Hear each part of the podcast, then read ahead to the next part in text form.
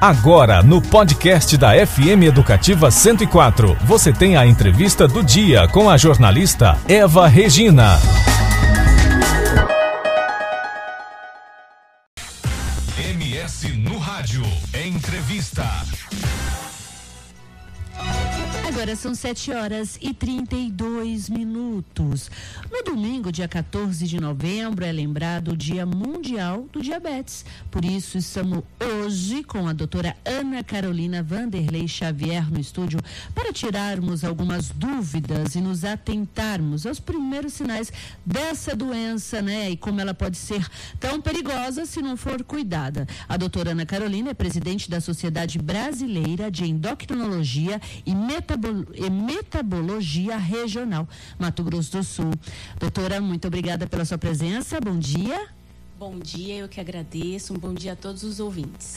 Tem aqui é, um dado que um levantamento feito a cada dois anos revela que o número de pessoas com diabetes aumentou de tal maneira que superou proporcionalmente a expansão da população global. Por que esse aumento de 16% em dois anos? As pessoas estão mais descuidadas?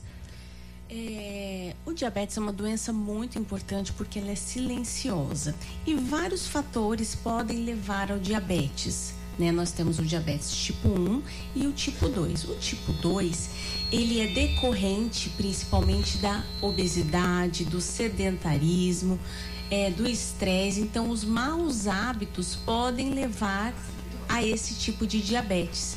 Né? Então, com a correria do dia a dia, o trabalho, às vezes a gente vai deixando de lado, né? Uma alimentação saudável, exercícios físicos, e isso pode sim predispor a doença. Então, a consequência é o aumento nesses índices que estão alarmantes. A gente associa muito diabetes com açúcar, né? E às vezes esquece de detalhes pequenos do dia a dia que você pode fazer para melhorar, né? Exatamente. O diabetes, ele é o aumento do açúcar no sangue né? Ou porque a insulina não está funcionando, né? Ou por conta da produção deficiente desse hormônio. Então, o açúcar sim é o grande vilão, só que a gente tem que lembrar que outros alimentos também se transformam em açúcar, né? Como a farinha branca, é, massas, pães, salgadinhos. E o próprio sedentarismo pode alterar esse metabolismo glicêmico e levar também ao diabetes. E o diabetes é uma doença que tem matado muita gente, né? Em todo mundo. É preciso ficar atento, fazer um acompanhamento, estar sempre, né, ligado, sempre para tentar, né, é, conviver com o diabetes e tentar melhorar também, né?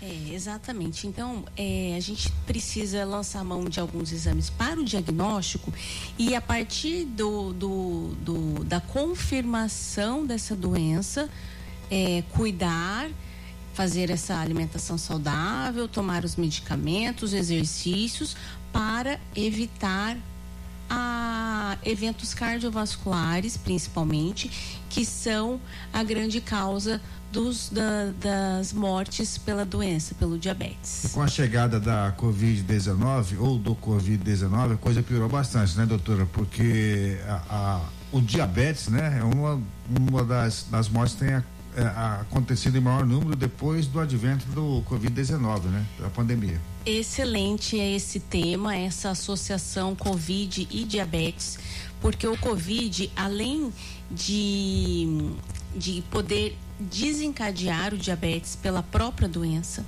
o próprio o medicamento usado pode também aumentar o risco de diabetes e o pior, né? Quem tem diabetes pode evoluir com formas mais graves da doença. Como a pessoa, quais são os primeiros sintomas, né? Você falava no comecinho que às vezes é difícil, né, você saber, mas tem como a pessoa é, procurar ajuda, né? Ter algum sintoma que possa levar, opa, peraí, vou parar, né? Às vezes a pessoa não faz nenhum tipo de atividade física, é sedentária, às vezes começa a ter algum sintoma que pode ser a, o diabetes. É, isso. Os sinais de alerta, né, os sintomas de alerta são aumento da, das vezes de urinar, então vai ao banheiro várias vezes, é, muita sede, então sente a boca seca, é, emagrecimento. Esse emagrecimento é um emagrecimento doente. Isso já quando ah, as taxas estão bem elevadas. Então o paciente, nossa, estou emagrecendo sem fazer dieta, estou me sentindo fraco. Também é um sintoma. Então esses são os sintomas de alerta como a gente já falava da, né, da, da, do sedentarismo, da atividade física, são pequenas coisas que a gente pode fazer no dia a dia, não só né, para tratar o diabetes, mas por qualquer outra doença. Né? É importante a gente ficar atento também, faz, ter essa prática esportiva, tomar cuidado, muito cuidado com a alimentação, né? É, o exercício hoje, ele, ele é visto como um remédio. Ele melhora vários é, aspectos do nosso organismo. Então, ele é um remédio para quem tem diabetes, ele melhora a, a riscos cardiovasculares, ele melhora até o sono. O diabetes atinge a todas as faixas etárias, doutora? Tem, tem criança, tem jovem? Tem. Atinge todas as faixas etárias. Na infância, o que a gente mais observa é o diabetes tipo 1. É aquele que precisa desde o início usar insulina e a causa é autoimune, ou seja, a gente produz uma substância que agride o nosso próprio pâncreas, que é quem produz a insulina. Então a criança desenvolve o diabetes não só pelo sedentarismo, pela obesidade, mas sim pela por ser uma doença autoimune. Então, de criança é mais esse diabetes tipo 1.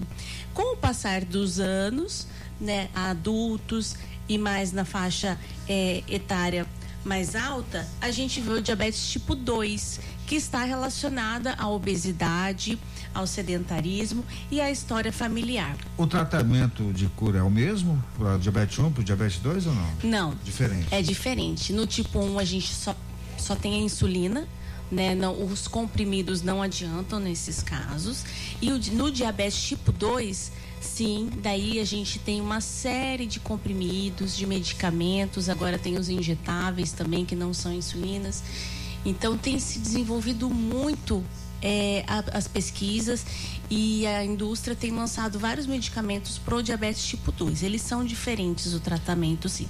Mas o que não é diferente é a dieta e o exercício, que são fundamentais em ambos. É sempre importante, né, doutora? A Sociedade Brasileira de Endocrino, Endocrinologia tem um site para as pessoas buscarem mais informações, porque hoje em dia as pessoas vão buscar muita informação. Vai lá no Google, põe diabetes. Aí vai procurar, nem sempre cai num, num lugar seguro, né? Então é importante buscar informações em locais certos e, e procurar um médico, que é o mais importante, né? Excelente alerta esse. Sempre eu falo para os pacientes porque hoje em dia a gente tem essa ferramenta que é a internet, o Google, então os pacientes já vão com algumas informações.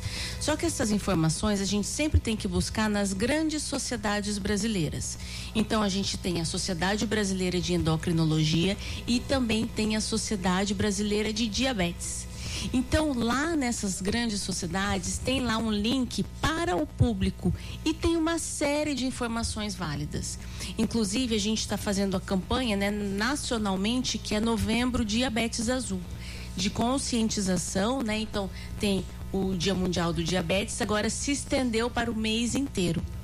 Né? Então lá tem muitas coisas interessantes, numa linguagem bem acessível, que vai sanar muitas dúvidas de várias pessoas. São 7 horas e 41 minutos. Nós acabamos de conversar com a doutora Ana Carolina Vanderlei Xavier, presidente da Sociedade Brasileira de Endocrinologia e Metabologia Regional Mato Grosso do Sul. Doutora, muito obrigada pelos seus esclarecimentos aqui no MS no Rádio. Um ótimo dia, um ótimo trabalho e um ótimo fim de semana. Eu que agradeço a oportunidade de informar esse tema sobre esse tema tão importante. Um ótimo dia para vocês. Obrigada. Você conferiu a entrevista do MS no rádio com a jornalista Eva Regina.